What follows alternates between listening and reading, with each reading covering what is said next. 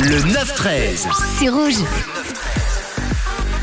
Et désormais, on laisse de côté le Thaler une dizaine de minutes, un petit quart d'heure pour euh, remettre nos idées en place et pourquoi pas aller découvrir une expression.